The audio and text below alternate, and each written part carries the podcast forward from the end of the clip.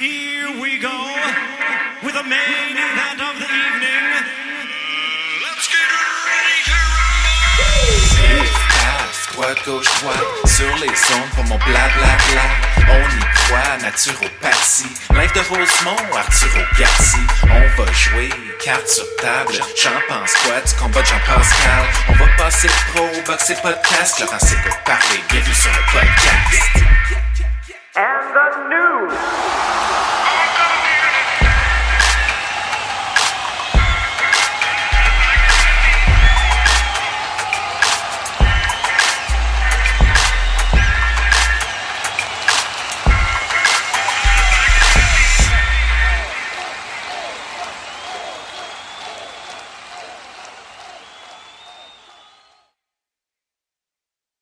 Cette édition du podcast Laurent s'écoute parler, saison 2, vous est présentée grâce à nos fiers commanditaires chez Option Notaire et Farley Avocat.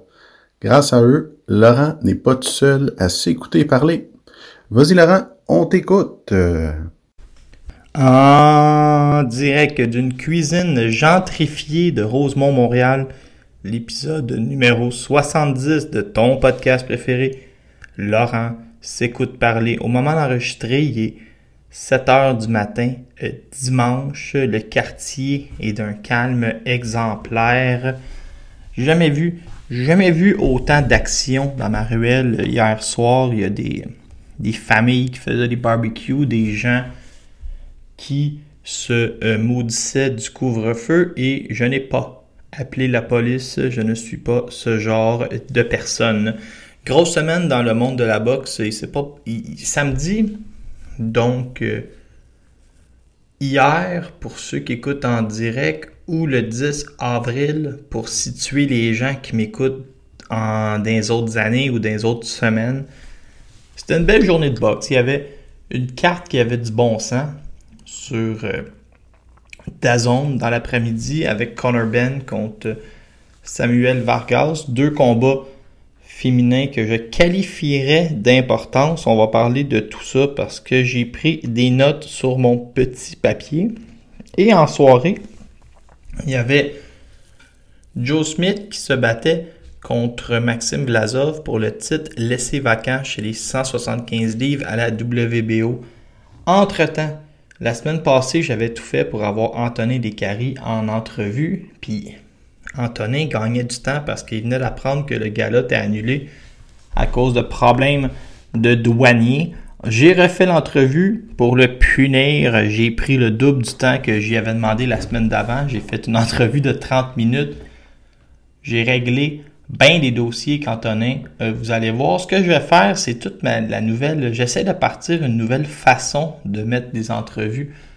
Au lieu de garrocher l'entrevue euh, 30 minutes, là, c'est un peu long. Je vais vous découper ça en extraits. Puis là, je vais vous mettre les extraits dans les interludes. Euh, C'est ce que j'ai inventé la semaine passée et c'est ce qui devrait faire. euh, Ça devrait devenir la norme dans la radio québécoise dans les prochaines années parce que vous savez que les plus grands s'inspirent du podcast. Laurent s'écoute parler. Cette semaine, lundi, je sais pas si vous en rappelez, c'était Pâques. J'étais allé m'acheter des souliers de course. Et là, je cours pas parce qu'à mon poids, j'ai peur que si je me mets à courir, j'ouvre du cœur en deux, puis que je meurs. Fait que je me dis, je serais pas plus avancé. Fait que ce que je fais, c'est que je fais des longues marches à raison de une ou deux fois par jour. Mais là, les plus grands professionnels de la santé vous diront qu'à 39 ans, marcher, euh, il y a même un docteur qui m'a dit Poulain, le fais-tu avec ta marchette? Il faut que je cours. Mais là, je sais pas comment je vais faire pour courir, mais j'ai un plan. Je vais me rendre à la piste de course située, euh, je pense c'est 16e ou 17e puis Bellechasse pour ceux qui veulent venir me, me photographier, les paparazzis. Et là, je vais commencer à me servir d'un vieux truc qui s'appelle les intervalles. Je vais courir le plus que je peux, même si c'est juste 35 secondes parce que j'ai le cardio d'une femme enceinte qui euh, pousse un piano. Puis ce sera ça. Après ça, je vais marcher, je vais courir. Puis là, je vais essayer de grandir euh, là-dedans. Puis de courir plus à la semaine 2. Puis aussi, j'ai un autre rêve. Euh, j'ai deux rêves dans la vie. Je, veux peser à 174 livres le 10 février prochain pour mes 40 ans. prendre des photos en chess puis dire à tout le monde voici de quoi un athlète a l'air. Ça, c'est un de mes rêves. Puis mon deuxième rêve, j'aimerais être capable de courir un petit peu comme le monde normal. Puis mon troisième rêve, j'aimerais refaire 10 chin-ups dans ma vie. Tu sais, les chin-ups, ça, c'est le mouvement que tu t'accroches après une barre, puis tu te soulèves dans les en forçant ton dos. OK? Fait que là, voici mes trois rêves. Fait que là, je travaille pour ça, je commence à prendre des marches. Puis là, il y a une puce dans mon soulier que j'ai acheté chez Under Armour. Ça, c'était écœurant parce que je vois le chemin que j'ai fait dans mon quartier. Puis hier, je me suis rendu tellement loin dans le sud que je me suis mis fatigué, je suis remonté en autobus. Fait que ça, ça a fait comme une coupeur dans mon, dans mon graphique. Hier, j'ai gagné une coquette somme à mise au jeu. Je voulais me vanter de ça. Euh, ça fait pas sérieux un professionnel de la boxe qui s'endort pendant un combat. Surtout quand c'était. Je lis ce matin que c'était le combat de l'année, mais j'ai perdu connaissance au huitième round entre Joe Smith et Vlasov parce que je me lève à 6 heures le matin. J'ai augmenté mon niveau d'exercice. Euh, je fais attention avec ma diète. Je, trouverais j'étais brûlé ben raide. J'avais mal dans les yeux à partir de 7 heures. Je me sentais comme si euh, l'autobus Iberville m'avait passé dessus. J'en pouvais plus. Puis j'ai perdu connaissance en deux rondes. Je me suis rendu compte que Joe Smith avait gagné ce matin en disant Mon ami Mathieu Boulet sur les Twitter j'avais gagé la mise au jeu, pour ceux que ça intéresse, j'avais mis Winnipeg gagnant. J'avais mis que Corey Perry allait jouer moins de 17 minutes, puis Corey Perry a pété les plombs, puis il s'est fait, euh, s'est fait expulser du match. Puis j'avais mis plus que 15 minutes pour Drouin, qui là, s'il met à jouer pour Perry. Puis euh, j'ai mis Joe Smith par décision. Fait que là, je m'en vais vider ma mise au jeu plus tard dans la journée. Ce papier-là vaut énormément d'argent. Fait que c'était mon introduction. C'est un peu plate. Hein? Ça fait partie. Parce que ça a l'air de rien, ce podcast-là. Faut que je vous le dise. Chaque. Le podcast, là, premièrement, là, j'ai beaucoup trop de stock. J'ai beaucoup trop de sujets. J'ai euh, Frédéric Gagnon, part 2 sur l'Argentine. J'ai 30 minutes avec Antonin. Depuis que j'ai découvert comment enregistrer avec euh, Zoom, je capote. J'ai goût de vous faire une entrevue par semaine. Euh, on a euh, Martine Vallière-Bisson qui est ma préférée, ma meilleure amie, euh, ma motivation, la personne qui a fait de moi J'étais malheureux, j'ai connu Martine, je suis devenu heureux, qui est partie à l'entraînement avec euh, Mandy Bougeot. Fait qu'on essaye d'avoir Mandy Bougeot en entrevue, c'est sûr, c'est la plus grande athlète olympique de l'histoire du Canada en boxe. j'ai l'entrevue de 30 minutes avec Antonin. Euh, après-midi, euh, je m'en vais au parc faire de l'exercice. si je suis chanceux, je vais réussir à convaincre Philippe Farley de venir. Il va venir avec Marie-Pierre. Si Marie-Pierre est là, j'en profite pour faire une entrevue parce que j'ai ma, toute nouvelle chronique Laurent sur la route. Mais Laurent sur la route, c'est quand je rencontre des boxeurs, j'en profite pour faire des entrevues, puis je filme. Mais je rencontre pas personne, fait que c'est difficile de faire l'épisode 2. Fait que là, là, j'ai je vous dis, je suis motivé. J'ai même un projet, puis je vais étirer, l'introduction, puis j'ai le droit. J'ai même un projet de jamais arrêter de couvrir le monde de la boxe. Moi, j'ai commencé à travailler à temps plein, j'avais 18 ans. J'ai commencé à Post Canada, j'avais 16 ans. Donc, je vais prendre ma retraite à 55 ans. Là, Mathieu Boulet, il a 41 ans. Je calcule qu'il va prendre sa retraite à 60. On n'est pas tous des régents tremblés. Francis Paquin, il est syndiqué. Il va prendre sa retraite autour de 55-56 ans. Après ça, ça c'est fatigant, l'Internet qui fait du bruit. Après ça, Jean-Luc Autret de 12rondes.ca, il est allé poursuivre le travail de son père en assurance, puis il a tout repris le nom de famille sur son dos. Puis là, là il a quitté 12rondes.ca. Je le sors aussi. Il va tomber à retraite dans 16-17 ans, va diminuer ces contrats, je le ramène avec moi.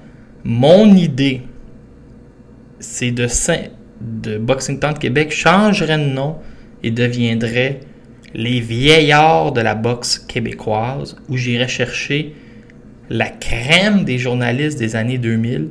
Et là, on ferait la barbe aux jeunes, mais rendu en 2035-40. c'est ça mon idée, de créer un quatuor de vieux en 2040 pour suivre la boxe euh, à cette époque-là. Fait que je viens de vous dévoiler mon plan. Reste à convaincre les trois autres. On commence le podcast. Mon invité a une fiche de 31 victoires, 2 défaites. On reçoit Antonin Descaries. Antonin, tu es mon invité avec le plus de, de victoires chez les pros. Good, good. Ça, c'est un- c'est une bonne nouvelle, Antonin. Ouais, La semaine passée, je faisais euh, des pieds puis des mains pour t'avoir en entrevue euh, vendredi. Puis là, je voyais mais que... je suis désolé, là, tu Ah sais, je mais... sais.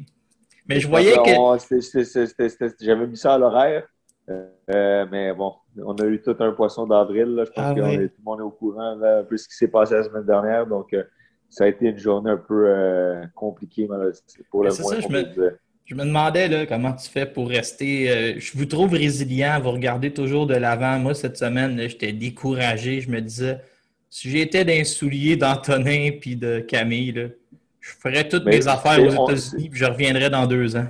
si on veut regarder le positif, là, c'est pas mal moins pire que la même date l'année dernière, quand tout avait été cancellé. Euh, les adversaires étaient déjà ici. Les, les- les dépenses avaient été beaucoup plus euh, euh, salées la dernière fois. Fait que si on, si on compare, ben on est dans le on, on est, on, est, on est en meilleure position, mais est-ce que c'est idéal? Clairement, c'est euh, c'est pas ce qu'on souhaitait, mais bon, euh, c'est la vie. On vit euh, tout le monde sur la Terre en ce moment. subit des, les complications, les soubresauts un peu, si on veut, de, de la maudite COVID. Puis on fait partie de on fait partie de la gang, c'est correct. Ben, je, trouve, je trouve que tu as vraiment la bonne attitude. Mais là, aujourd'hui, je travaillais puis je pensais à tous vos boxeurs parce que là, vous commencez à en avoir beaucoup. Là. Ça Absolument. Doit approcher à la trentaine. Puis là, je me disais, le prochain mois, le prochain six semaines, on s'en rend moins compte parce que tout euh, l'appareil médiatique est autour de la COVID, mais ça va vraiment. Il y a vraiment Ouais, des grands combats. puis il y a des grands combats qui s'en viennent pour Eye of the Tiger. Il y a des bons défis. Il y a- vous avez des boxeurs bien classés. Je vais te parler du premier. Arslanbek Makhmoudov. Écoute, c'est. Toujours en direct de ce 3,5 de Rosemont, Montréal. Hier, je me suis installé devant. Il y avait un gars-là à 14h. Mais là, je, vous dis, là, j'étais levé depuis 6h le matin. Une machine. J'avais déjà fait deux marches. Mon épicerie. Et là, je me suis installé devant le gala présenté par Eddie Hearn au Queen Olympic Park Elizabeth à Acne. Puis, je trouvais là, que d'habitude, ils nous mettent des gros galas sur la zone. Là, je trouvais ça comme moins bon, mais j'étais comme super intéressé quand même parce que je voulais voir les combats féminins surtout. Il y a eu un combat de poids lourd entre Nick Campbell, 248 livres, un gars qui vient du rugby, ok? Je vous le dis, le combat a duré 4 minutes. Je crois que Nick Campbell a lancé 400 coups de poing. Il a juste défoncé son adversaire. Mais son adversaire, Peter Frolich, avait une fiche de 2 victoires, 30 défaites. Il venait des 200 livres. Je vous le dis, là. En tout respect pour mon ami Vincent Tremblay, Peter Frolich avait le même niveau de boxe que Vincent Tremblay. Je dis, quand tu affrontes un, Nick Campbell qui a une carrière amateur, qui pèse 250 livres, qui vient du rugby, qui mesure 6 pieds 7, qui a lancé 400 coups de poing, c'était d'un ridicule. Donné, l'arbitre a arrêté ça. Après ça, on est allé Ebony Bridge. ok? Bridge, c'est une blonde, professeure d'école, avec les yeux bleus, est magnifique, est coquine, et elle joue la sexualité au profit de sa carrière de boxe. C'est une fille qui a euh, une poitrine proéminente et qui s'en sert. Elle n'a pas peur de. Écoute, à ce point, elle s'est lingerie à la pesée, puis elle, elle a demandé aux gens sur Twitter de voter pour la couleur de la lingerie. tu sais. C'est genre de fille-là. Il y avait un gros scandale parce que son adversaire Shannon Courtney, elle a dit Hey, sur le ring samedi, c'est pas un concours de bikini, ma chouette. C'est un combat de boxe et je vais te briser en morceaux. Puis Ebony Bridge, elle a dit Ah, toi aussi, tu joues à mannequin, j'ai vu tes photos, c'est juste que t'es pas aussi hot que moi. Puis, dans le fond, Ebony Bridge, c'était comme. euh, elle est rentrée sur la tune Barbie Girl. Elle joue à ça, mais elle s'est battue comme une enragée. Elle a payé toutes ses dus pendant le 10 rounds. Ebony Bridge commande le respect, qu'elle soit en lingerie ou pas. Elle avait l'œil tuméfié. Elle a toujours foncé. Elle a, euh, a perdu 98-92. Les gens trouvaient tous sur Internet qu'elle méritait un meilleur sort. Un mot, respect. Ebony a fait ce qu'elle avait à faire. Et euh, Je t'ai écrit euh, plusieurs messages en privé sur Twitter. Je commence à avoir hâte que tu me répondes. Euh, Je me demande pourquoi tu m'ignores. Il y a aussi eu un combat entre Savannah Marshall et Maria Lindbergh. Maria Lindbergh qu'on avait connue au Québec contre Marie-Ève Dicker. Écoutez, c'est dans la division au-dessus à 160 livres. Lindbergh a accepté le combat, je pense, à 4 jours. Elle n'a pas pu gérer. Elle est arrivée à 154 d'ailleurs d'un combat présenté à 160. Fait qu'imaginez, pas de coupe de poids, rien, était déjà à 54. 154. Marshall a pété Lindbergh sur une grosse main droite. Puis après ça, elle a fait ce qu'elle fait tout le temps.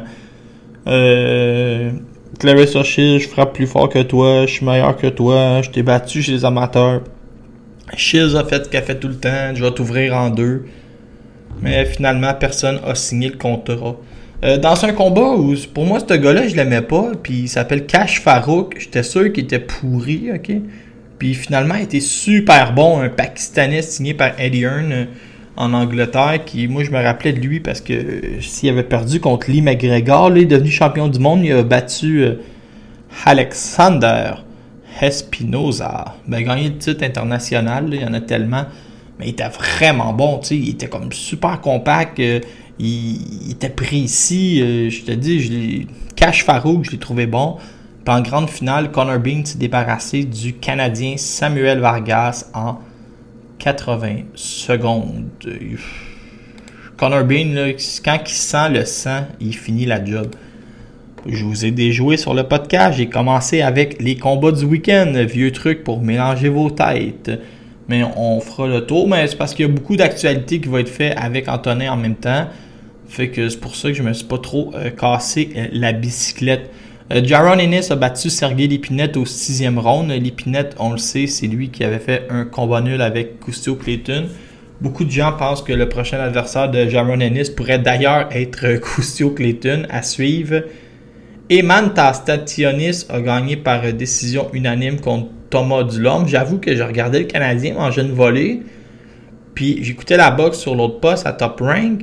Fait que ce, ce, gars-là comme passé un peu sur le côté, mais je vais surveiller, c'est sûr, Ennis puis Stationis parce que c'est vraiment euh, deux superstars à 147, deux gars qui sont c'est pas géré pareil, tu sais, parce que Stanionis, il a tout le talent du monde, mais à cause que son nom est dur à prononcer, à cause que il vient de l'Europe de l'Est, euh, puis il y a moins de, de buzz autour de lui, mais c'est un c'est un Lituanais, il vient pas d'Europe de l'Est, désolé. Un Lituanais de 26 ans, puis dans le fond, Jaron Ennis, lui, toute la promo est sur lui. Un Américain de 23 ans, mais si j'avais à gager qui, va se rendre le plus loin, c'est sur Stationniste que je mettrais mon argent. Vous voyez, des fois, euh, des fois, ça dépend comment tu es vendu. Euh, Mark Maxayo a battu euh, Pablo Cruz au quatrième round et Evan Holyfield, le fils de Evander Holyfield, a gagné aussi au quatrième round. Après ça, je vais faire une annonce. Le meilleur prospect au monde, euh, un des meilleurs prospects au monde, c'est Brian Norman Jr., le fils de l'autre Brian Jordan. Il se battait hier contre Augustine Moras. Après ça, sur Top Rank, il avait mis 5 combats poids lourds parce qu'ils sont en train de pousser des poids lourds sur Top Rank gros comme le bras. ok? Sonny Conto, futur vedette, a gagné au premier contre Waldo Acosta. Jeremiah Milton a gagné au premier contre Javion Daphne. Trelip Morrison, le fils de Tommy Morrison, a eu besoin que son adversaire se pète une cheville, sinon il s'en allait perdre. Jared Anderson a affronté le frère de Tommy Carpentier, Jeremiah Carpentier. Il l'a envoyé 4 euh, fois au tapis en 2 minutes, en 2 rondes. Et F. Adjagba a failli tuer Brian Howard au troisième round. Ça, ça fait le tour des poids lourds. Halbert Bell, l'ancien frappeur des White Sox, a gagné son 17e combat. Gros prospect chez les 135 livres. Robson Conceyayo à son 16e combat. Médaillé d'or olympique a battu Jésus Amada et euh, dans ce qui nous intéresse, Joe Smith Jr., qui était vraiment. Euh, si moi je me suis endormi au huitième, il était débordé par les événements. Vlasov, c'est le gars le plus étrange que tu as jamais vu. Il bouge sans arrêt. Savez-vous de quoi qu'il avait l'air, Vlasov Il avait l'air d'un slinky avec des bras. euh, Joe Smith a gagné une majority decision contre Maxime Vlasov et je suis encore sous choc euh, du genre de combat que ça a donné euh, jusqu'à temps que je m'endorme au huitième. Le chroniqueur box le plus honnête de l'histoire. Je m'endors devant un combat, bah, je fais quand même un podcast, puis je vous le dis, mais il n'y a aucun à croire. Je suis l'honnêteté en personne. Joe Smith Jr., tant qu'il va continuer à se servir de sa face comme défensive et qui va recevoir euh, des uppercuts au même rythme que ma mère reçoit notre famille à Noël, hors COVID, il n'y a aucune chance de, de s'en sortir contre Arthur Beterbiev ou contre quelqu'un de l'élite euh, qui s'appelle Dimitri Bivol. Joe Smith, je vous le dis, là, ça va être l'éternel numéro 5 de la division, qu'il ait une ceinture ou pas. Puis il va toujours avoir un top 4 qui peut le briser en morceaux. C'est mon opinion sur Joe Smith que je respecte. Je respecte Joe Smith parce que c'est un gars. C'est un gars travaillant, genre il fait honneur à son affaire de col bleu, mais à un moment donné en boxe professionnelle, tu as beau être le meilleur col bleu, si t'es facile à atteindre, puis que t'es juste genre fort comme un cheval, puis tu travailles fort, un moment donné, il y en a un autre qui va être fort comme un cheval, qui va aussi travailler fort, mais qui va être bourré de talent, puis qui va avoir inventé la précision, puis les mouvements défensifs. Alors, Arthur Beterbiev va collecter une victoire contre Joe Smith. Ça va être aussi facile qu'un couteau chaud dans du beurre. Là, il fait son arrivée aux États-Unis, puis je vais être super honnête avec toi. Nagui Aguilera, là, ça m'a pas fait. Euh, écoute, ça m'a pas chaviré, mais on le sait que c'est le 30e sa liste. Mais c'est la euh, question. au moins, c'est ça, ouais, Mais la question que je vais te poser, puis en même temps, c'est comme ma stratégie. Si Makhmoudov, là, ça finit bien, puis il est capable d'en étendre trois ou quatre euh, en sept mois, sur sept mois, son nom va être fait aux États-Unis, puis ça va être la, grosse affaire. Vraiment, lui, c'est d'aller chercher le, le, momentum puis de le présenter aux Américains on n'a pas le choix, effectivement. On est chanceux d'avoir une opportunité. Euh, à une certaine époque, là, on se rappelle de Mike Tyson, c'était la, terreur chez les poids lourds. Pourtant, tout le monde voulait l'affronter. Il y avait des listes, des, une liste d'attente. Tout le monde, tout le monde, tout le monde voulait Tyson. Pourquoi? Parce que dans les années 80, boxer contre Mike Tyson, ça faisait 2 millions. Euh, c'est pas le cas présentement avec Arslan Beck. Il est comme dans cette période-là, pas le fun. il, est trop dangereux. Euh, il est, très respecté. L'élite n'a pas le goût de se protéger contre lui. Les adversaires un peu plus de, moindre qualité demandent des sommes faramineuses justement parce qu'ils savent que he's the next euh, real thing. en ce moment, c'est un peu tough. Mais bon, on a, on est, on, le, partenariat qu'on a avec Golden Boy euh, nous aide vraiment dans, ce dossier-là. ils ont mis beaucoup d'efforts pour trouver un adversaire. Euh, ça fait plusieurs dates, ça change. C'était supposé être euh, euh, le mois dernier, ça l'a avancé. Il faut aussi prendre en considération, se rappeler que Arslan tombe en, Ramadan prochainement. ça, c'est aussi une contrainte. On ne peut pas non plus trop pousser ça. Il y a moyen de, jouer avec les, procédures, si on veut, là, puis de, de, le déplacer de quelques jours parce que s'il n'est pas en sol, il n'est pas à la maison, il a le droit de le reporter mais c'est quand même compliqué. Donc, ça faisait énormément d'éléments avec lesquels on était obligé de jongler. Évidemment, la COVID, euh, il y a eu un, tellement d'adversaires. Je pense que je les oublie tellement. Il y, a, il y, a, eu une chaise musicale qui a, eu, euh, a, fait. Euh, ça a tellement roulé au cours des, derniers, des derniers mois, dernières semaines, derniers mois, qu'on est très content. On se croise les doigts que rien n'arrive. je vais vraiment y croire le 20 quand on va monter dans, dans l'arène. Pour l'instant, je pense que tout est, tout est en place pour que ça se déroule. Je pense que là, on approche du combat. Tous les contrats sont signés.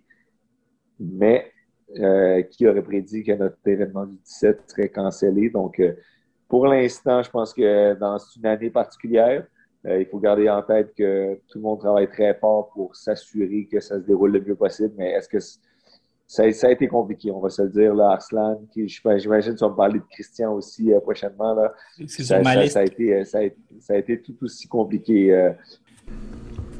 Toujours en direct de ma cuisine, je vais vous parler de cette semaine. Je me suis ramassé avec sans dire que j'étais découragé, mais quand j'ai su, puis je pense que c'était juste quelques heures après que j'ai enregistré le podcast numéro 69, le podcast euh, le plus hot de l'histoire du podcast québécois. Quand c'est arrivé, un, peu après, euh, Eye of the Tiger a envoyé un mémo pour dire que le gala était annulé le 17 avril prochain. Puis vous allez l'entendre avec Antonin ou vous l'avez déjà entendu, dépendamment comment j'ai installé mes, mes, mes meilleurs moments. Euh, ils sont. Tu sais, c'est deux douaniers qui, malgré les papiers en règle, ont décidé qu'ils n'embarquaient pas les adversaires dans un avion. Antonin va vous le raconter pour Don Hensworth. Hensworth a traversé, mais pas son monde. Ça va devenir impossible pour un promoteur québécois de faire venir des adversaires de l'étranger en, en- que ce soit comme le, casino. Tu sais, il passe ou il passe pas. À un moment donné, euh, allez-vous investir votre argent en connaissance de cause, en sachant que le douanier peut juste dire Ah, je t'aime pas, toi. T'en retournes chez vous. Surtout que les boxeurs ont souvent des, faces à fesser dedans. C'est leur métier. Fait que là, ils passeront, tu ils passeront jamais. Puis là, je me demandais, c'est là que j'ai écrit un texte de vraiment euh, à bout de nerfs. Je me suis dit, euh, nos promoteurs devraient-ils abandonner le Québec pour quelque temps? Parce que je pensais à ça. Puis ça a fait sursauter mon ami journaliste Mathieu Boulay qui m'a dit Ouais, mais Laurent, c'est des promoteurs québécois, il faut qu'ils exercent au Québec. Puis là, je me suis dit Ouais, mais pourquoi? Je dire, il y a eu des années où il y avait juste des galas au casino devant le même 512 personnes à chaque fois. Tu fais des galas pour qui? Pour Yves Lévesque? Pour Ménic Pour Paul Dubé dans la foule? Je veux dire, euh, c'est pas grand public le casino. Peux pas créer la génération de demain au casino. Je peux pas emmener mes neveux à boxe au casino, ils ont pas l'âge de jouer les machines. Fait que tu fais un, des shows que c'est toujours le même crowd. À Québec, je veux dire, est-ce que c'est grand public de charger 1000 pièces pour être caché par le balcon des voisins? Tu sais, à part des gens comme des assureurs ou des, des avocats qui font leur dos en direct sur Facebook, je dire, qui va vouloir aller se montrer dans des galas? Dire, euh, à 1200 pièces. Fait que déjà, la masse critique, le Québécois moyen, il écoute la boxe devant la télévision depuis des années. Les codes d'écoute sont excellentes pour les combats comme, euh, comme on a eu hier entre Joe Smith puis Maxime Vlasov sur euh, RDS. Fait que déjà, c'est un sport qui est fait pour la télévision. On se casse le bessic à faire des galas déficitaires au Québec devant une poignée de gens qui sont toujours les mêmes. En plus, les douaniers commencent à nous bloquer. Hey, si j'étais Camille, surtout s'il est capable d'avoir une entente pour juste pas perdre d'argent. Mettons, euh, là, la rumeur, c'est qu'un casino d'Atlantic City serait prêt à accueillir les, les boxeurs d'Eye of the Tiger. Mettons que le casino, lui, il s'en sert pour euh, vendre des billets ou pour vendre des chambres d'hôtel, puis qu'il est juste capable d'assumer euh, une partie des, des coûts, puis que t'arrives kiff, parce qu'il n'y a personne qui veut perdre d'argent, même si c'est des poches creuses. Imagine, tu fais tes affaires à Atlantic City, personne t'énerve, il n'y a pas de frontières, adversaire américain, swing ça sur Punching Grace ou sur TVA, t'as Zoom pour les conférences de presse, de toute façon avec la COVID, je peux pas y aller prendre euh, David Lemieux dans mes bras à deux jours du combat. Faites tout ça sur la télé. Arrêtez de vous casser le basic. Ils vont vous refuser tous vos adversaires. Commentaire. Attention, un commentaire politique s'en vient. François Legault, je vous fais une prédiction, ok? Je ne veux pas faire de politique, mais je vous fais une prédiction. François Legault va étirer les mesures sanitaires et la COVID jusqu'en octobre 2022 pour sa réélection. Il va faire un enjeu de mesures de COVID et mesures sanitaires. Va faire l'enjeu numéro un. Pourquoi? Tu as deux choix. Tu es d'accord ou tu es en désaccord avec Legault. Les gens en accord vont voter pour lui. Les gens en désaccord vont diviser le vote dans les quatre autres partis inscrits. Fait que Legault va se faufiler puis il va être réélu. Vous êtes tanné de le voir, vous allez le voir encore pour 5 ans. Fait qu'il va étirer les mesures sanitaires au maximum. Fait qu'il n'y a rien qui va se régler avant 2023 au Québec. Avec les variants britanniques, finlandais et brésiliens. Fait que Va-t'en à Atlantic City, là-bas ils vaccinent en malade, fais tes affaires. Moi je vous le dis, je fais ma prédiction. Pensez-vous vraiment que Top Rank va venir à Montréal le 18 juin en espérant que Brian Jennings passe, en espérant que Patricia Berlug passe, en espérant que les autres adversaires passent, quand eux, ils n'ont pas de trouble aux États-Unis? Le gars-là va avoir lieu aux États-Unis, puis c'est bien correct, je n'en veux pas à personne. Je suis, je suis pas en colère, c'est juste que il faut, il faut faire les choses normalement.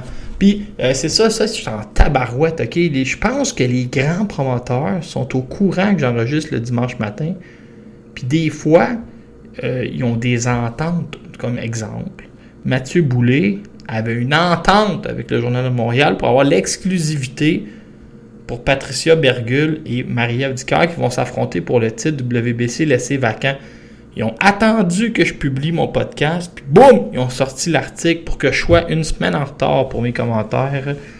Je vous vois avec vos grandes organisations me bloquer mais c'est pas grave parce qu'un jour, un jour, euh, je vais devenir une grande organisation avec mon plan, qui d'ailleurs inclut Mathieu Boulet.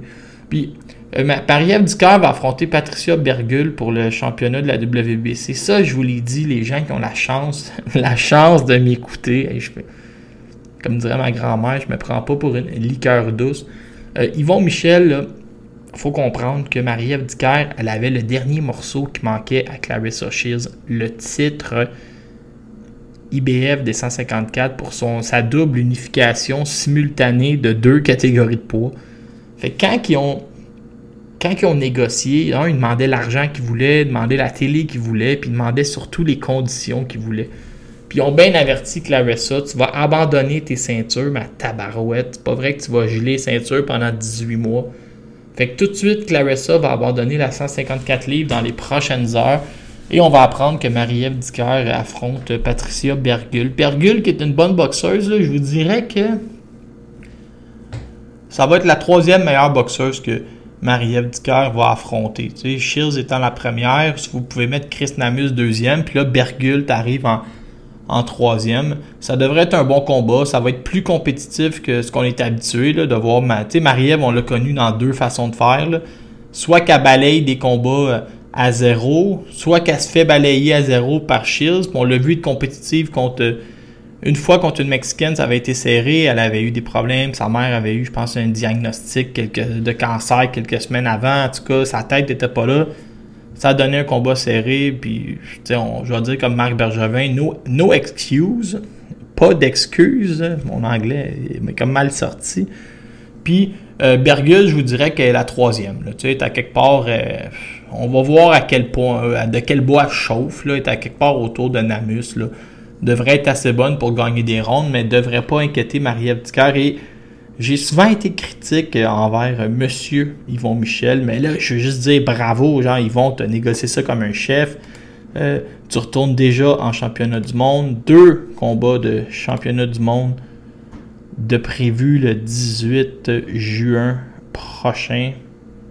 Bravo à Yvon, qui n'a pas nécessairement les poches creuses, mais qui a l'expérience. Et comme dirait euh, ma mère, il y a des choses que l'argent ne peut pas acheter et l'expérience est au sommet de la liste.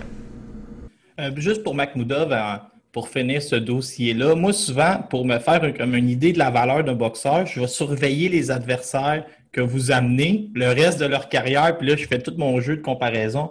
Quand il a affronté F à Jackba, qui était vu tellement haut par tout le monde, Jonathan Rice a été capable de boxer, d'échanger, d'essayer, ce qu'il n'a jamais voulu faire avec Arslan Beck. Il a compris qu'il était mieux de prendre ses jambes à son cou s'il voulait s'en sortir. Arslan Beck, Antonin, euh, on fait souvent des comparaisons avec le hockey, mais c'est comme si tu avais réussi à repêcher 1, 2 et 3 dans un repêchage quand tu as ramassé euh, Arslan Beck, Sadridine par thème. Moi, j'en reviens pas encore. Là, ben, c'est vraiment gentil. J'apprécie que tu compares ça à ça.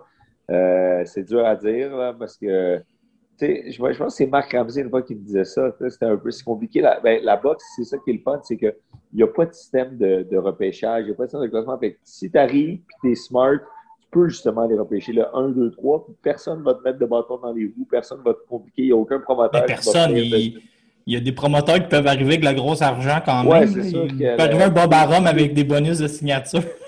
Exactement. Plus les poches sont, sont, sont profondes, plus euh, la profondeur de l'équipe va avoir. là. Mais tu sais, je pense que si on est capable de, de bien, bien cibler les, les athlètes de qualité, euh, il y a pas de. de- on, a- on peut aller en parler directement. euh, puis on, autant au niveau des, des- performances qu'au niveau de l'encadrement, les coachs aussi. Je pense que on commence à se faire un nom de, assez respecté sur la planète box, puis ça joue en notre faveur. Tu as parlé de Christian Billy, là, j'ai changé mon planning, on va en parler tout de suite. Ah, parfait, parfait, Chris- parfait. Christian Billy, j'ai entendu euh, Régent Tremblay il n'y a pas si longtemps à radio, il avait parlé à Camille, puis là, Camille, il, il était comme vendu sur Billy, il a été impressionné parce qu'il a vu son sérieux au gymnase, comment il aborde euh, sa carrière. Moi, Christian Billy, à son dernier combat, je pense que c'était le premier ou le deuxième avec vous, j'ai vu un gars là que, tu sais, la défensive compacte, mais toujours dans bonne distance, capable d'échanger, mais sans se faire faire mal, un style qui un style qui est payant pour la télévision. Puis là, je me suis dit, donc Christian Billy me fait penser un peu à, à Golovkin, un peu, tu sais, dans son style euh, où il n'a pas peur d'aller à la guerre, mais il contrôle bien sa distance, il est bon techniquement. Puis là, j'ai lu dans le journal que vous ne perdez pas de temps. J'ai vu des noms comme Touréano Johnson, Max Burzak. Vous êtes, euh, vous êtes sa voie rapide avec euh, Christian Billy?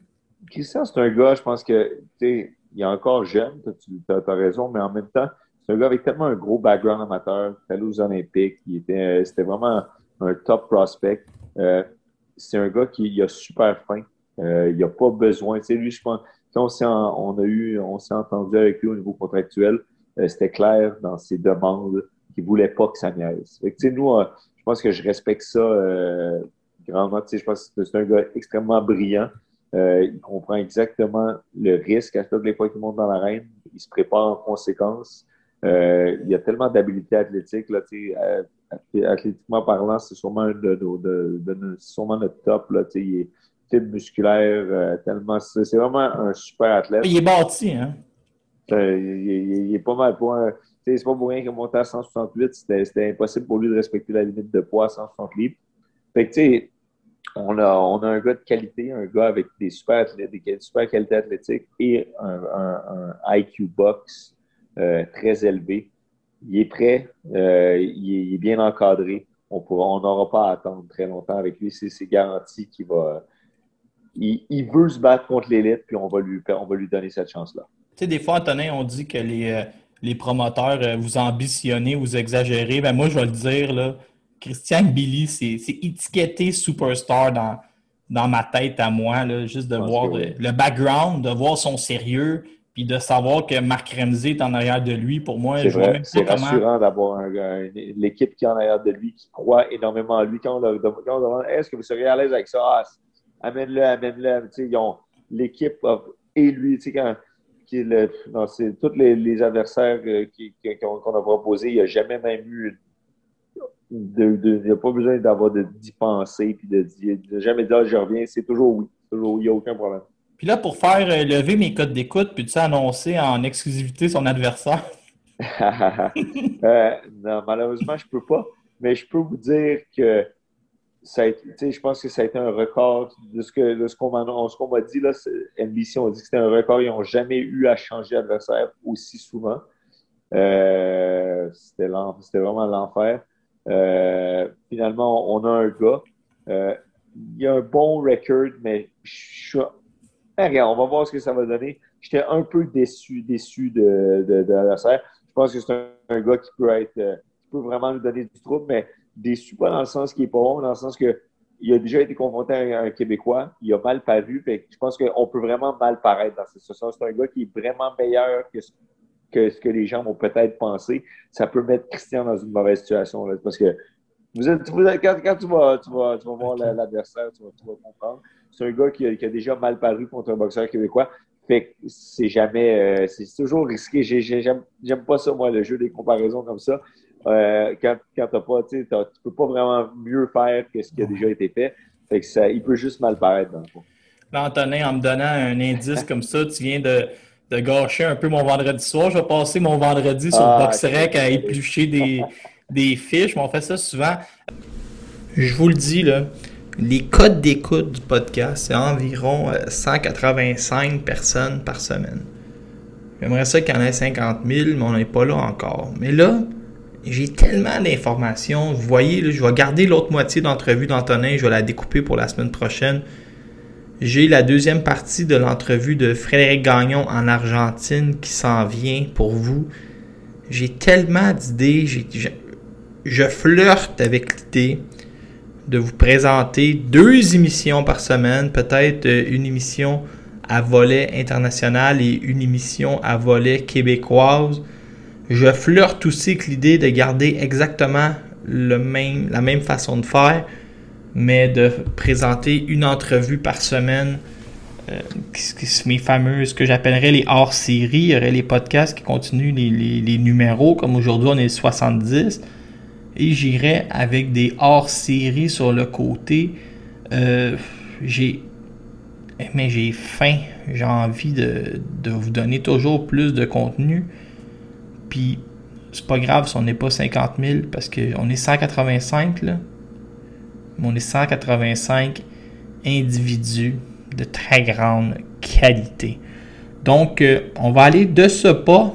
Ah oui, c'est vrai, j'ai une annonce ici que j'ai oublié de vous faire. Euh, le, L'ancien restaurateur euh, Costa Ananostopoulos, présentement, on va dire les vrais mots, il souffle, les amis, ok? Il a de la misère à arriver. Il est rendu propriétaire euh, unique du resto-bar Le Coin du métro. Euh, son frère était tellement tanné du Québec qu'il a pris des affaires, il est retourné vivre aux États-Unis. Le pauvre Costa est actionnaire euh, majoritaire et actionnaire aussi seul du coin du métro. Il coule des sommes d'argent à chaque mois. Il tire le diable par la queue. Puis je sais pas si je peux vous dire ça à cause de l'impôt, mais il reçoit certains montants d'aide du gouvernement qui, en tout cas, c'est niaiseux, mais techniquement, s'il va travailler, comme il, il reçoit plus ces montants-là, puis à un moment donné, vous savez, c'est juste des calculs, là, tu sais, si tu perds, mettons, euh, 20 000 avec ton resto, le gouvernement t'en donne 12, mais si tu vas travailler, tu vas en faire 2500 par mois, mais tu perds le 12, tu sais, c'est juste des mathématiques puis de la comptabilité, fait qu'il peut même pas comme embarquer ses souliers puis aller travailler parce qu'il va perdre ce montant-là en attendant que le restaurant roule. Fait que c'est vraiment Costa vit l'enfer présentement. Il engraisse parce que là, il mange moins bien, puis des produits de moins bonne qualité. Yves Lévesque m'a dit que Costa rentrait même plus dans son linge. Fait qu'on est inquiet pour Costa. Et euh, dans les prochaines semaines, il va avoir un encan. Mais Costa, il faut comprendre que Costa, euh, c'est le genre de gars que s'il reste 15$ dans son compte de banque, il va emprunter pour t'en prêter si t'es mal pris. Fait que Costa va vendre, va commencer à vendre ses items de boxe qu'il a ramassés avec les années. Encore tous les contacts, il va avoir des produits incroyables. On va faire un encan. Et là, tenez-vous bien. 50% des profits vont aller à Costa Ananostopoulos pour régler ses dettes puis vivre, OK? Et l'autre 50%, Costa, qui est un cœur sur deux pattes, va remettre la somme à Odile, le tellier qui se bat contre un cancer du sein. Costa est la meilleure personne au monde. Et un jour, je vais avoir besoin de vous, les 185, parce que quand ils vont rouvrir le coin du métro, vous allez prendre des Uber, vous allez prendre des chauffeurs désignés, vous allez venir au coin du métro, pour ceux qui ne boivent plus ou sont chez les alcooliques anonymes, vous allez manger des ailes de poulet comme des cochons, et on va boire et manger comme des malades à la santé de mon ami Costa une fois. Quitte à se mettre un petit masque pour marcher jusqu'aux toilettes. Costa, on est là. S'il y a quelque chose, appelle-moi, je vais te prêter de l'argent. Puis, on va t'aider avec euh, cet encan-là où 50% des profits seront remis à Odile Letellier. On y va avec la deuxième partie de l'entrevue de Frédéric Gagnon qui nous présente la boxe en Argentine. Donc, les deux, déjà, c'est la première fois qu'ils se rencontraient, se sont reconnus. Je me dis, c'était peut-être un peu euh, comme toi quand tu as rencontré Régent Tremblay pour la première fois, tu sais. C'était pareil. Mais lui, ce qui est arrivé, c'est que Régent m'a reconnu, mais moi, je ne l'ai pas reconnu la première fois qu'on s'est vu. Ah ben ouais, c'est un peu malaisant. T'as pas pu lui sortir ça d'abord comme phrase. Non. Ben, tu sais, c'est ça. Je- c'est deux légendes, quand ils se sont rencontrés, c'est ça que ça donne. Ça donne une dynastie. Donc, euh, voilà. Fait que Gatica, donc pas devenu champion du monde, il a vraiment une grosse carrière. Lui, il attirait des foules de 40 000 personnes, dans ce, entre autres dans ce fameux stade-là. C'était vraiment gros. Mais euh, finalement, puis euh, on voit vraiment le lien entre la, boxe et la politique. Euh, Juan Perón, il s'est mis à dos le clergé, il a fini par se mettre à dos l'armée. Donc, en 1955, il a dû quitter le pouvoir. Par contre, il a laissé, entre autres, euh, un mouvement qu'on appelle le péronisme, qui est toujours là aujourd'hui. Encore beaucoup de partis qui le revendiquent, à peu près un parti sur deux au pouvoir. On dit d'ailleurs que le péronisme plie, mais ne rompt pas. Alors, je me suis dit, euh, je me suis comme rendu compte, c'est une vraie expression de là-bas, que c'est comme un péronisme de Jean Perron, tu sais, sur le péronisme. Il y a un peu de deuxième niveau, là. Ouais, puis c'est aussi comme une fable de La Fontaine, là, le roseau euh, plie mais ne rompt pas. Oui, exact, c'est ça. ça. ça part de là, le, le, le- le Jean Perron qui aurait changé l'expression. Ah. Euh, et voilà, pour finir avec lui, donc c'est ça, il a eu une euh, grosse carrière, mais quand Juan il, est, euh, il s'est fait chasser du pouvoir, mais lui, il a décidé de continuer à le soutenir. C'était peut-être pas super avisé, parce qu'à son premier combat qu'il a remporté après que l'autre soit parti en exil, après que le président Perón, il a dédié sa victoire au président en exil. Alors, euh, quelques heures plus tard, l'armée est débarquée chez lui. Il a été arrêté et ils, ont enlevé sa licence. Qu'il n'a plus jamais, il a plus jamais pu combattre. Et puis, euh, bon, euh, là, euh, ça, ça finit pas très bien pour lui. Bon, il est mort dans un accident. il s'est fait frapper par un autobus, mais complètement pauvre. Il a tout perdu. Il a tout perdu ses commanditaires. Évidemment, il avait perdu son principal allié. Donc, en même temps que Perron tombe, El Mono, El Mono, le, singe, parce qu'il était, ça, extrêmement brutal et dangereux, El Mono finit par tomber aussi. On s'en va dans les années 60. Un gars que tu connais, Nicolino Felipe Loque. Lui, on l'appelait El Intocable. Tu peux traduire peut-être pour la, foule? L'intouchable, il a, euh, il a inventé euh, la défensive. Il y a des vidéos de lui sur euh, YouTube où tu le vois éviter des coups, puis il était parfait. Là. Il a- c'est comme un, il, il est pâle un peu. Il a l'air d'un. Il a l'air de ton grand-père. Il manque des cheveux sur la tête, mais il, il est impossible à atteindre. Là. Je l'adore. C'est qui euh, les, les gros, euh, gros boxeurs défensifs en ce moment? Présentement, euh, bon, je te dirais Canelo, il est dur à toucher. Tout pas mal les, les champions. Les, c'est un peu comme au football américain. là. Si tu es champion, c'est parce que tu es dur à atteindre. Ah, c'est ça. Je pense que ça a changé aussi de ce que je comprends, parce que dans ce que je voyais beaucoup dans les, ben, années 20, là, les gars de tantôt, c'était juste des gars qui attaquaient, qui attaquaient, puis qui cognaient, là, quoi qu'il y a encore des gros cogneurs aujourd'hui, mais ça. Il y a peut-être eu un changement, entre autres, avec donc The et l'épée euh, qui a amené. Puis d'ailleurs, ça, ça a amené beaucoup la popularité chez les spectatrices féminines. Donc, euh, il venait au stade, là. Et aussi, il était distingué, là, comme tu dis, il avait l'air d'un grand-père, mais il avait comme d'un. Il y avait de- ouais, c'est ça. Il y avait de la classe et ben, c'était stratégique. C'était pas juste euh, justement, ça finissait pas avec du sang ses murs. Ça l'a peut-être euh, aidé à attirer un peu les spectatrices féminines. Et aussi, c'était quelqu'un de super confiant. Là. Une anecdote euh, que je me rappelle, là, euh, un combat euh, auquel j'avais assisté. euh, au Japon, un match de championnat, euh, la veille de son match, euh, il y a un journaliste argentin euh, qu'on connaît bien. C'est lui qui couvrait la boxe pour le journal, le principal journal de Buenos Aires. Et OK, il le voit dans le lobby. Puis là, il s'en va le voir, puis il dit Qu'est-ce que tu fais là? Puis là, il se rend compte que le journaliste est en train d'écrire un texte sur la défaite de Loki, puis un texte sur la victoire de Loki. C'était la veille du combat. Et Loki, il prend le texte, il le déchire, il l'a regardé, puis il dit T'en auras pas besoin. Il était tellement certain de gagner son combat. Il était un peu fâché contre le journaliste. Là. Ça a fait un fret dans le lobby de l'hôtel à l'époque, laisse-moi te dire. Mais Loki, euh, il, était reconnu pour euh, être un peu louche à l'entraînement. Il n'était pas toujours sérieux. Mais est-ce que tu sais, en dehors de sa défensive, ce qu'on se rappelle le plus de lui, c'est qu'il avait une petite tendance à fumer un paquet et demi par jour, puis ça ne dérangeait pas des fois dans- de poffer rapidement entre deux rondes. tu sais. Fait que, il, il y a des vidéos de son coach tu sais, qui, qui allume une cigarette en deux rondes parce que là, il faut qu'il poffe. Et que ça l'a rendu populaire. Ah C'était le Guy Lafleur de l'époque. Oui, exactement. C'est le, le Guy Lafleur de l'époque, mais lui, il, il était bon en défensive au lieu d'être bon à l'attaque. Ben ouais, c'est ça. OK, je comprends. C'est un bon parallèle. Donc, euh, les années 60, t'as le, le hockey et on va passer aux années 70. Et les années 70, c'est une, euh, une décennie euh, qui est euh, la dernière décennie avec une dictature en Argentine. Euh, au fil des années, euh, il y a même Perron qui était revenu en 73. Malheureusement, il est décédé quelques temps, quelques mois après son retour. Et finalement, en 76, il y a la dernière, les derniers cinq ans de dictature, un nouveau régime qui s'installe, puis ça va être le plus brutal. C'est le régime qui va être, entre autres, qui va faire la Dirty War. C'est une, guerre contre son propre peuple qui est soutenue par les États-Unis, l'époque de- des opérations Condor. Puis c'est une époque qui va y avoir 30 000 opposants qui vont disparaître, l'époque des desaparecidos,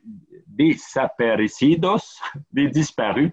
Et surtout, parce que je voulais te mentionner, parce que c'est quelque chose qui m'avait marqué, entre autres, dans un film. On parlait l'autre fois, là. souvent euh, référence de film. Ben, C'est un film qui parle des Las Abuelas de la Plaza de Mayo. Ça, c'est une histoire vraie. C'est qu'il y a, entre autres, 500 enfants qui ont été enlevés à leur mère, soit à leur mère ou à leur grand-mère, parce que leur mère avait été assassinée par le régime. Et ces enfants-là étaient tout simplement euh, redonnés à des familles proches du pouvoir. Et encore aujourd'hui, on a seulement euh, réidentifié, on a, été capable d'en retrouver 130.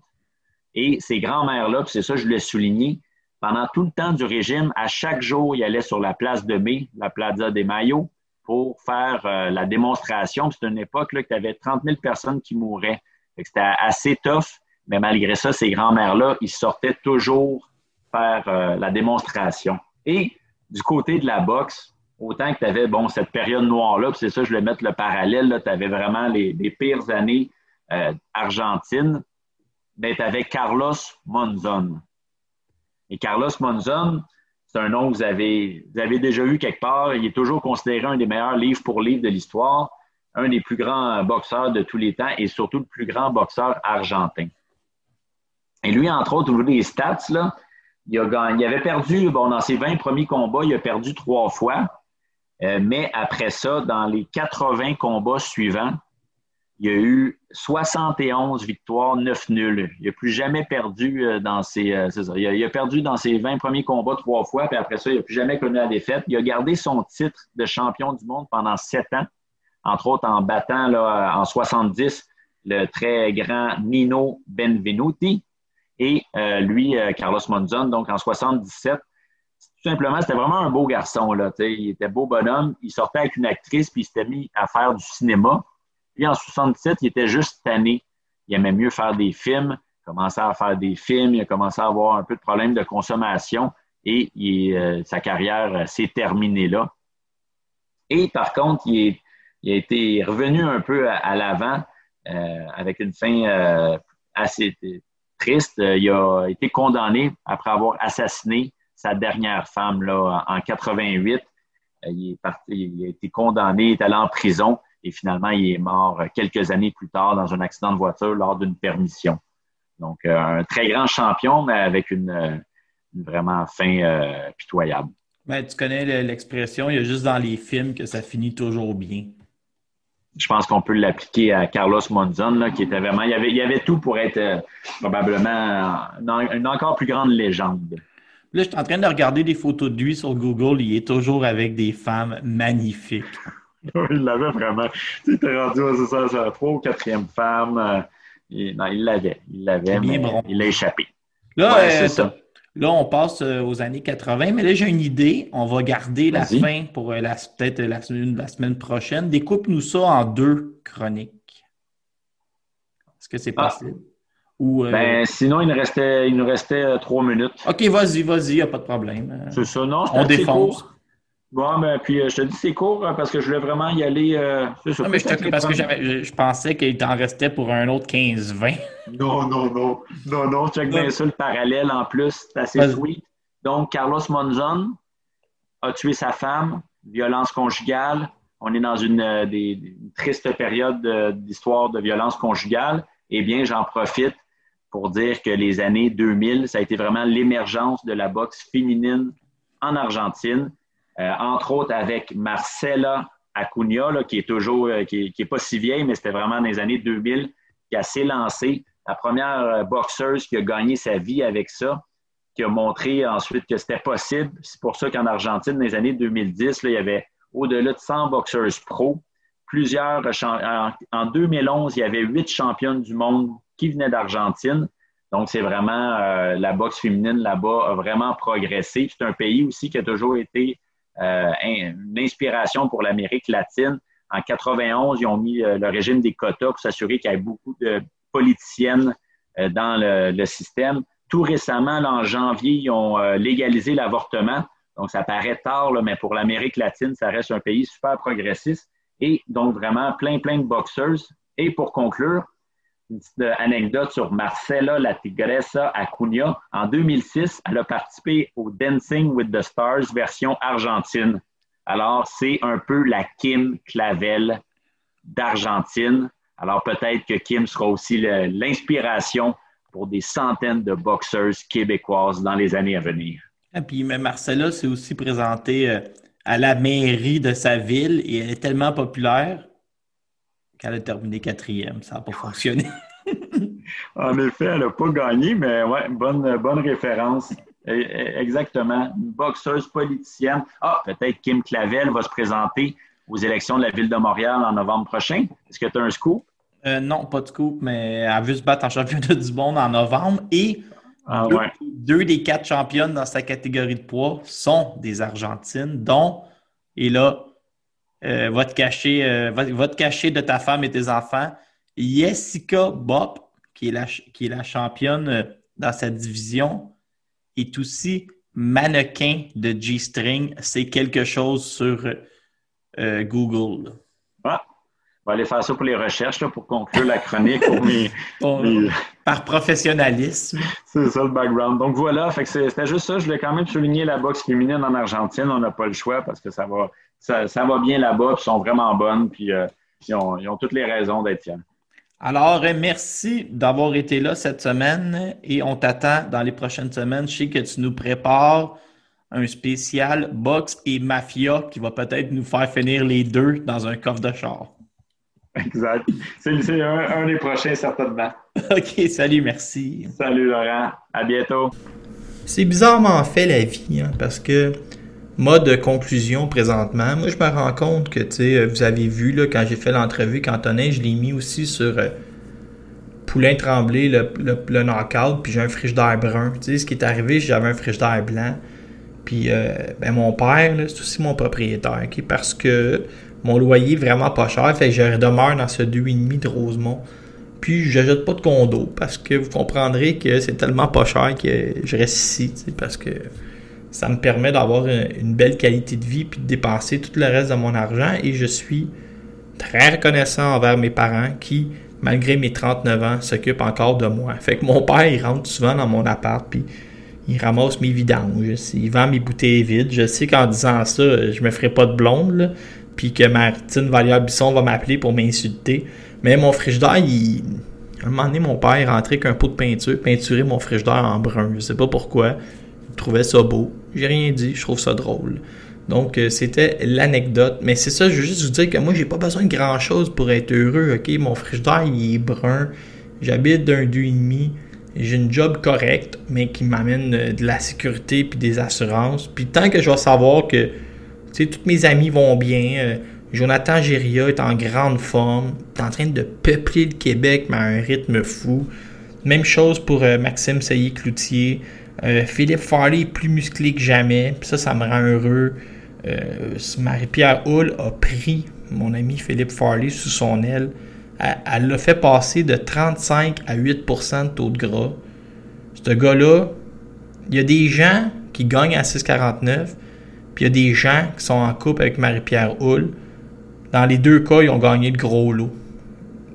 il y a aussi. Euh, j'ai euh, toutes mes amis dans le coin de Gatineau. Tout le monde va très bien. Steve Vieira, qui est euh, le plus grand expert de l'histoire en basketball de la NCAA. Sauf que cette année, c'est drôle parce qu'il m'a dit avec la COVID, les équipes sont moins bonnes. Il prend une année de congé pour faire de la pêche. Fait que tout le monde va bien aussi dans ce coin-là. Euh, Juste que je m'ennuie aussi de Pierre-Marc Fréchette. Fréchette, euh, qui est mon ami le plus calme de l'histoire. Fréchette, lui, il n'a pas eu besoin du couvre-feu pour dormir à 9h30. Il faisait déjà. Lui, pour vous donner une idée, là, mettons, je fais une comparaison. Euh, Jonathan Geria, puis Farley, puis Steve, eux autres, euh, pour que le couvre-feu fasse mal, euh, ça leur fait mal 9 heures. Mais pour que ça fasse aussi mal à mon ami Pierre-Marc, que ça fait mal aux trois autres, il aurait fallu mettre le couvre-feu à 3 heures l'après-midi, vu que Pierre-Marc se couche à 9 heures. Tu sais, vous comprenez, c'est pas mon ami le plus hollé, mais il est bien fin. Fait que c'est ça, j'en profite de cette conclusion-là pour euh, saluer les gens qui m'entourent. Merci à Frédéric Gagnon pour sa chronique argentine. Frédéric Gagnon, je vais vous le dire, j'ai des idées de grandeur avec lui. Là, présentement, on rôde ça avec une chronique comme ça, mais j'aimerais ça devenir bon en vidéo, puis mettre comme du vidéo, puis là, faire quelque chose de gros, genre, puis quasiment des documentaires sur YouTube. J'ai des idées plein la tête. Je sais que le podcast a été très long cette semaine. C'est trop long, c'est pas grave. Écoutez une demi-heure le lundi, une autre demi-heure le mardi, tout le monde va être heureux. Merci d'avoir été là et bonne box et un jour Arthur Beterbiev va débattre Joe Smith puis j'espère qu'on va pouvoir écouter ça en groupe.